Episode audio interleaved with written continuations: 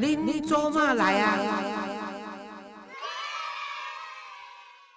各位亲爱听众朋友，大家好，欢迎收听《恁做嘛来》，我是黄月水啊。因为台湾即摆媒体遮尔济吼，啊，逐工新闻拢看袂了，啊，再加上如果上 YouTube 一个，哇，真正是资讯的来源有够多，啊，到底啥物是真诶，到底是假吼，都爱靠你家己智慧去判断。啊，但是呢。我今仔日请的即个人物呢，是为什么呢？是因为我顶回呢，伫咱的节目中有讲，可能要请伊来教科批啦吼，啊，我就爱笑讲伊甲科批甲前世的元首人安尼。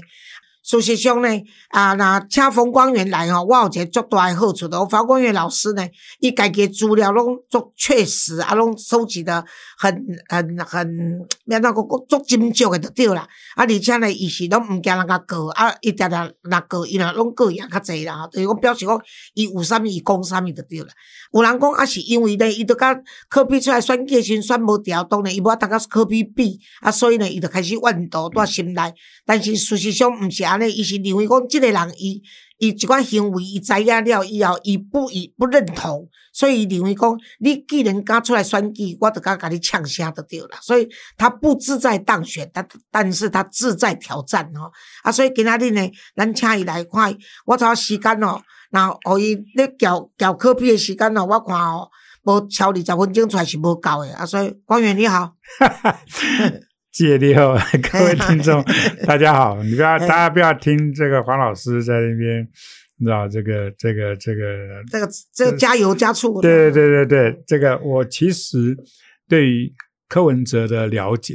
呃，很多人都说我是先知，因为我在二零一四年的八月，我就曾经在一个记者会上面公开呛他，而且呛得非常的凶。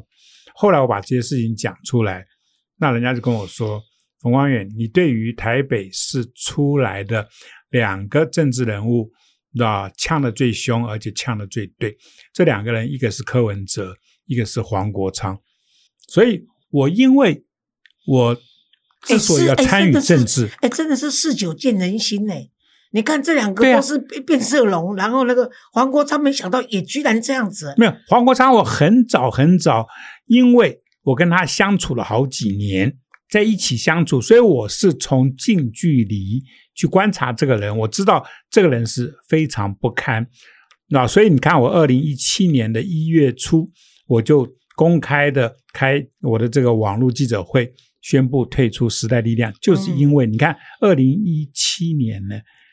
二零一七年很早很早的时候，那时候实力才才成立的两年不过吧。我那时候太阳花的时候帮助他的时候，我。是他的一些行为让我觉得说这个人不懂事了，嗯，就是说，就是说你有事来求我帮忙的时候是一种态度，但是我帮完你的时候，你又是另外一种态度。那时候我是以觉得说他是不是因为在一个一个教授的身份、学者的身份，所以比较傲慢，或者就是说，哎，不入世，比较不懂得人情世故。可是我后来就决定说，像他这样的人，我不应该帮他。啊！可是后来就是在透过一些他的朋友跟说啊，没有老师啊，你对他不理解啦。他其实对台湾的民主运动啦，什么什么都怎样。后来才发现说，原来他也是一一条变色龙。所谓的变色龙，就是说你根本忘记你的中心思想跟你的价值观在哪里。你可以因事，就是因那个现实环境对你不利而有所改变你的想法的时候，我觉得这就是属于变色龙的一部分。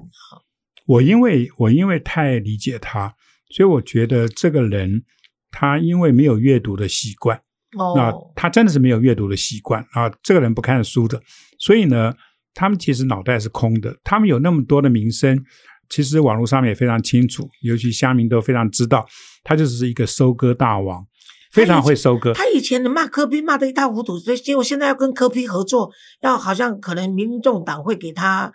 这个不分区立委是不是？不管怎么样，我觉得这两个人因为没有核心价值，他们随时会在一起，随时会分开，这我们一点都不要讶异。台湾充满了这种没有核心价值的人，他们来这个混这些政治，基本上就是混好处，基本上就是捞一些利益，那基本上就是啊，冲着他们自己能够有多少的这样子的名声。那然后利用这个名声来做很多事情。可是这一次科比就捞到了。捞到了，柯比捞很大，这是壳皮捞很大。二零二四总统的沙卡都候选人沙卡都对他来说真的是稳赚不赔啊。对，因为一票多少钱，对不对？你乘以那个那个政党票是五十块，对啊，那个人票是三十块，对啊。所以你看柯文哲以他们家族贪婪的程度，我为什么讲他们家家族贪婪呢？因为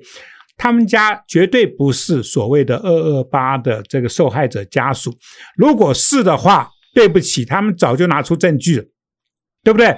柯文哲的祖父是怎么样子的走的？他们完全拿不出任何的说法。今天是这样，明天是那样，后天又是怎么样？所以他们讲。可是，就像你在消遣说他是自认为他是雅斯伯格症，结果是他儿子不是他。对，可是他居然可以说他是雅斯伯格症而当选的这个台北市长。我那时候非常支持他的时候，他来跟我讲，他说他是雅斯伯格症的时候，你知道吗？就是因为这一点，我刚才讲说，有一个人因为雅斯伯格症可以有这个勇气敢出来选台北市长，这太了不起了。结果我有个医学界的朋友跟我讲说。黄老师，你是真天真还是你是 gay 公啊？我说为什么？他说你知道，如果真的患雅斯伯格症的人哦，他是不能够了解一个人跟他讲话背后的含义的。啊，你看他这个人有多阴险。今天这雅斯伯格症，你敢讲他只能够。啊！你一旦简单去听看，你那个讲啥，你后面所代表的语义呢，伊是听无的呢。啊，伊讲你当有可能，这个人哇，伊讲伊讲，而且雅斯伯格这个人嘛，无当每当讲讲，伊智商家己有偌悬啊，那么好辩啊，而且一清二楚啊，去耍阴的啊，我迄阵真正到今麦，我拢啊，给嘴变阿嘴啊，都对了。就是这样子啊。因为雅斯伯格症也是一种症状，就好像那个我们像过去这个几年，过去三年多啊，因为武汉肺炎，武汉肺炎你是需要有确诊书才知道说你是得了武汉肺炎，你才有这样确诊书是过去这几年很很流行的。一个名词，医学名词。可是从确诊书这件事情上面，我们知道，任何的疾病都要有确诊书才能够确定说，OK，你是这样子的一个疾病。那如果今天柯文哲这个蠢材，他利用，因为我知道他儿子有雅斯伯格。我估计他是从他儿子的这样子整个的举止行为上面学到了，就是说得了雅斯伯格是可以得到很多人的同情，是可以得到很多人的就是说比较大的宽容。他们不管做什么事情啊，因为他是有雅斯伯格，所以柯文哲知道说他自己的小朋友有雅斯伯格，所以他们非常容忍他，他就。转移这样子的一个那他的这种这种这种姿势，那来让台北市民以为他有雅斯伯格，以为因为这样子，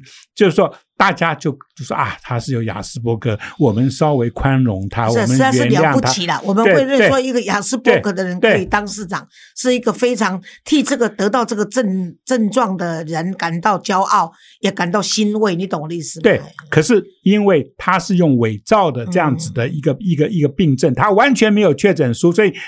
所以柯文哲，你这个混账东西，你真的不要再拿疾病来开玩笑，你不要再这样子污名化雅斯伯格症的这些、这些、这些患者。我觉得这个是不道德的事情，尤其是你是一个所谓的医生哦，你是一个外科医生哦，原来你不会开刀啊，你不会开刀的外科医生。所以柯文哲，你在我眼里面，你就是一个政客。就这样子，小声一点，不然高血压就没有没有。我我我我我，因为对柯文哲这个这个这个东西啊太了解，所以我今天公开的那在这边挑战你柯文哲戴总，你来告我啦！你你看我已经骂你骂那么久了，你从来不来告我，你真的是。他觉得你。你想睡咖啦，阿哥记得你那隔离哦，你在蹭他的流量啦，所以他不愿意，觉得不值啦。不过呢，话说回来，这是这个萨卡都的话，他这样捡到这些年轻人，这些年轻人对于这他的无厘头的讲话，还有就是说到对国民党跟民进党两党的失望，所以几乎大家都很喜欢他。你看他在 YouTube 上面的一一次演讲里面，都是上百万人在在观看哦，所以真的是他对年轻人影响力。选票，即使他真的是极大众了。没有，我觉得这个网络世界里面，其实呃，主要在看的也都是很多是年轻人。对，可是可是可是我们必须要认认识一件事情，例如，呃，我曾经看过几个所谓的这个短片啊，中国的那个短片是在由中国人做的短片，他们特别分析为什么中国人只认识柯文哲，不认识其他的台湾的政治人物。嗯，因为这是一个操控的东西，那有系统的、有组织的在播放柯文哲的东西，让中国的人以为柯文哲是一个台湾的一个未来的一个希望主。要是他对跟台北市跟那上海，就是主要是柯文哲他当市长的时候，跟上海他们举行的这个双城论坛嘛。那这个双城论坛的话，他的那个两岸一家亲就变成了中国对他的这个最好的一个文宣嘛，就认为说是台湾是中国的一部分，所以是从这边这个时候，他们中国共产党认为说他是。中国共产党在台湾的代言人，对所以他们喜欢他，因为有这样的一个前提存在。可是我必须要再跟我们的听众讲一件事情：二零一四年啊，台北市市长选举之后的几天，就柯文哲当选，九月底嘛，呃，不，十一月底嘛，选完之后的几天，你要知道，中国突然来了一个副部长级的人物来台湾去拜访柯文哲，大家知道是谁吗？这个人叫做黄杰夫。黄杰夫啊，曾经是中国共产党的这个所谓的这个器官移植的召集人。为什么柯文哲跟这一个黄杰夫，就是他的老朋友啊，中国器官移植的召集人，他曾经当过中国中共卫生部他以前的这个副部长。为什么这个人要来台湾？突然在二零一四年选举完，这个柯文哲当选市长后的几天之内来台湾拜访柯文哲，因为柯文哲到有这么急吗？因为柯文哲到中国大陆前后十几次去卖这18个叶次克膜，十八次次去中国大陆卖叶克膜嘛。可是我觉得很好笑哎、那个他他那个蔡壁如跟我讲说哦，我说蔡壁如啊，那叶克膜，伊讲也不要争啊，让我争啊。所以那个去卖的时候呢，蔡壁如必须去，因为都装那个机器，听说是蔡壁如会装，柯文哲自己本身还不会装。没有，柯文哲之所以喜欢去中国，是因为啊，每次去跟那些中国的这些器官移植的这些一大堆医生见面之后，他们会吃饭，柯文哲会接受招待，会去吃点心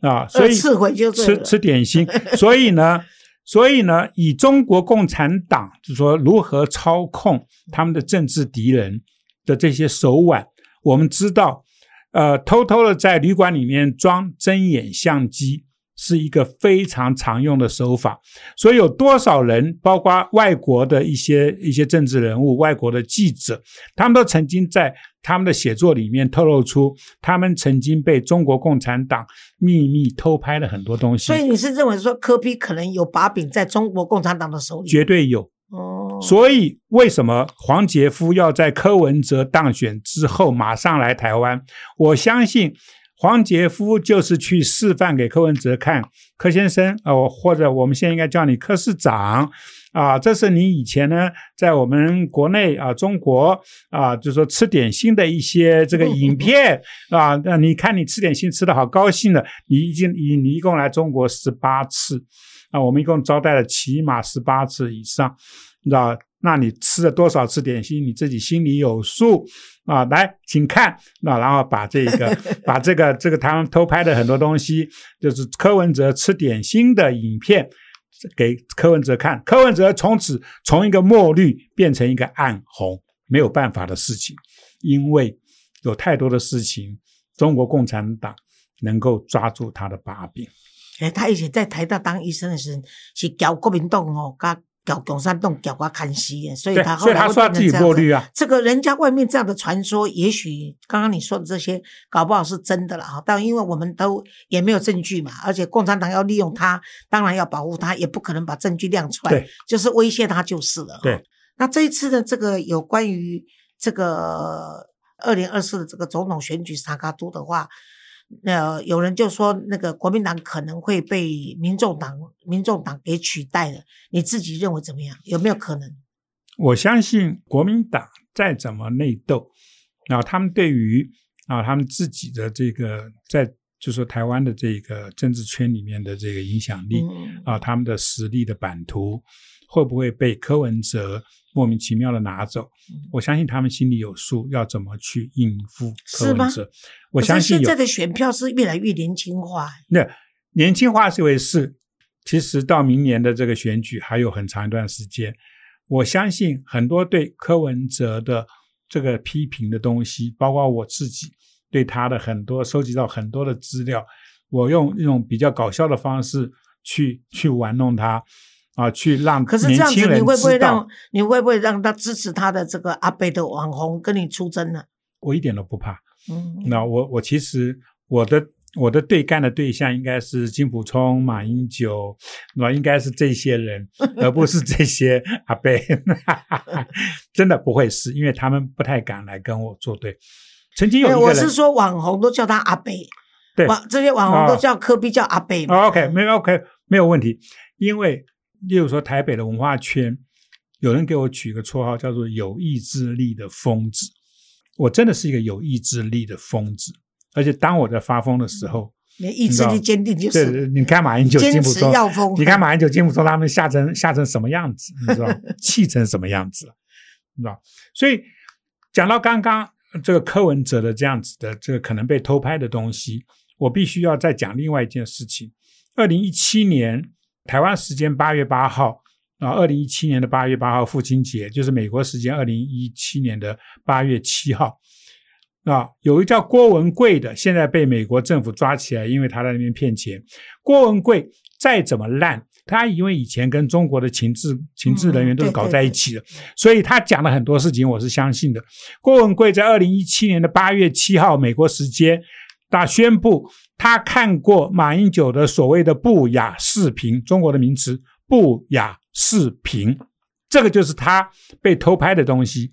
是怎么样子偷拍东西，他没有讲。可是我相信应该是马英九在九零年代这个后面这段时间，很喜欢去香港玩，因为香港是亚洲间谍的中心，香港是被中国共产党控制的一个非常的厉害的严密的一个地方，所以中国共产党要在房间里面装这种偷拍的这种这种东西是很简单的事情。而且马英九的童年是在香港过的，对，所以他特别喜欢去香港。那他在香港被中国共产党偷拍了很多东西，最后拿这个东西，因为郭文贵说，这个当马英九这个当选台湾的总统之后，中国其实很高兴，因为中国的情治高官跟郭文贵说，他是在我们的手里，又是另外一 场对，因为我们有我们有太多的他的这种资讯，那所以你看马英九，你看最后变调变成这个这个德性，马英九你看到到今年还要去中国，你知道，我相信是奉命要去中国去讲一大堆有的没的，嗯以这个所谓的扫墓之以名对以以扫墓之名，你知道，然后看到他的一些特殊性组合里面的一些成员。你知道，也都跟着他一起去，什么廖廖元豪啊，这些人都一起跟他去，让人家惹出一大堆这种莫名其妙的事情，笑死人的事情让让人。家觉得说他是蒋经国一手栽培的，结果居然会去讨中共喜欢到这种程度，这是如果说没有什么把柄，也是让人家质疑的。对了，所以我相信啊，那马英九啊，像柯文哲这些人，啊，对我来讲都是跟共产党有这种非常的密切的关系的一些台湾人。所以你不认为说民众党再怎么说的话，民众党不会取代国民党变成台湾第二大政党就是了。我我相信不会有这么倒霉，台湾人不会这么倒霉。其实柯文哲这骗子是民进党扶扶持出来的，嗯，对啊，这是真的。这是扶持出来的。那连民大家进党大家不知道他会这样子对了。没有，民进党里面很多人本身的这个品质是跟柯文哲差不多的。例如说，我今天公开举一个名字叫林景昌，他基本上就是等于柯文哲身边的人嘛。那他虽然是民进党人，到最后对民进党的伤害，真的是小英，你真的不知道他们伤害民进党有多深。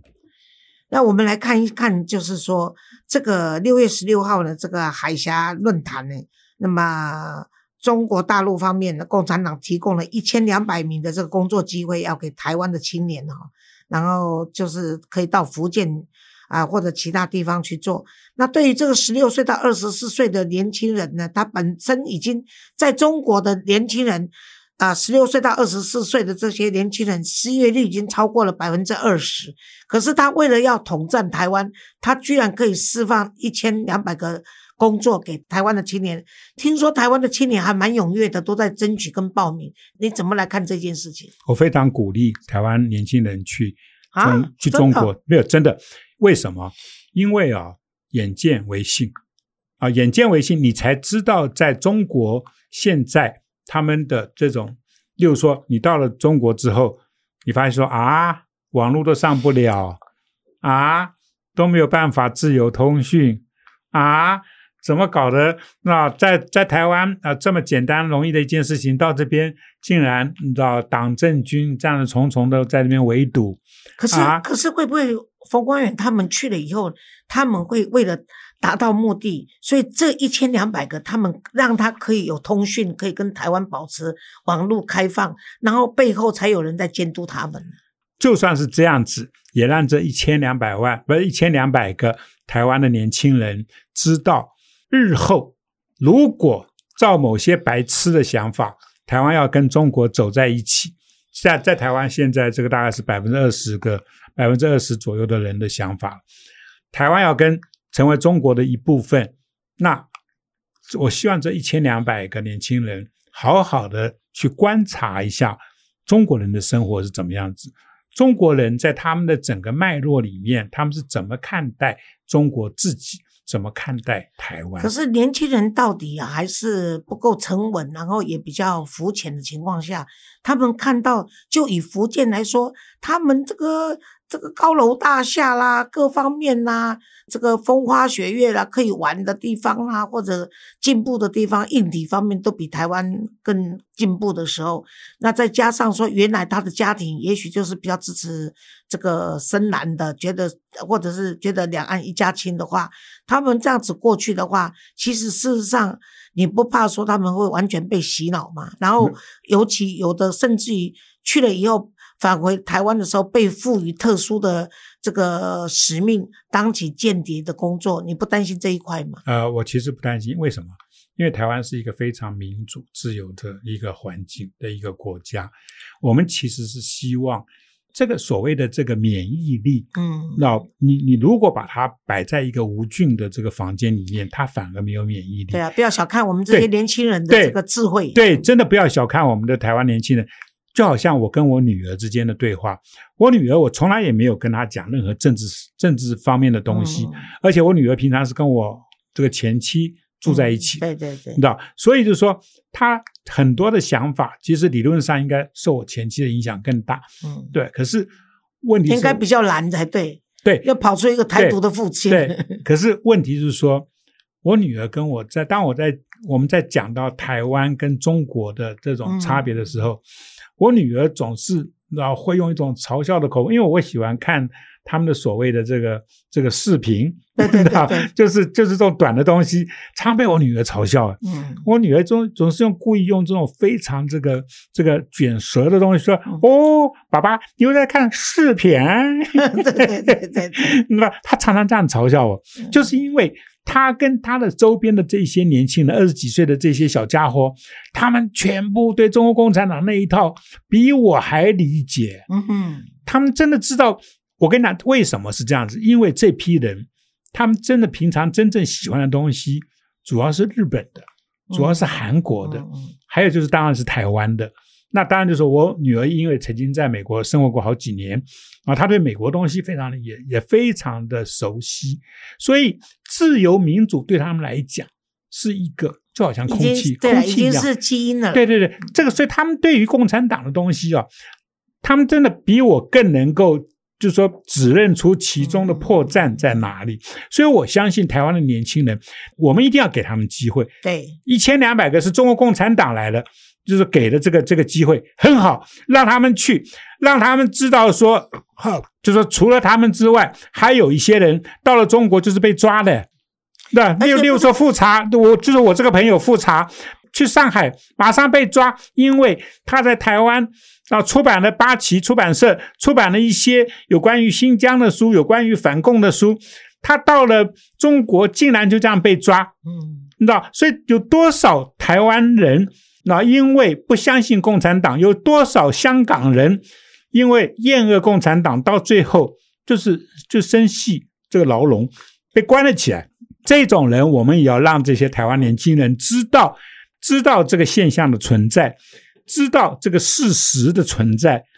要让他们知道，你们如果今天在中国。你们讲话当然也要小心一点，不要惹怒了中国。可是你们回台湾之后，你们可以充分把这些感觉释放出来，跟台湾的其他年轻人讲，对中国也是也是可以吃饭呐，也是可以呼吸啊，干嘛的？可是某种程度上面就是被限制的很厉害。那今天呢，其实呢，今天请你来讲这一集的啊，呃，今天请你来讲这一集，其实是。有应听众之要求了，因为很多人认为说你已经没有在我这边发声了哈。当然，有些人对这个柯文哲这个可能会取代中国国民党呢，是有一点担心的。所以呢，甚至包括那个有蓝营的浅蓝的跟我讲说，我在洗头发的时候坐在我隔壁跟我说：“黄老师，你那个 pockets 可不可以请那个柯文哲的宿敌？”我说谁？他说冯光远 来问一下，因为我其实很担心国民党会被取代。那今天呢，这位听众朋友，如果你在听我的节目的话呢？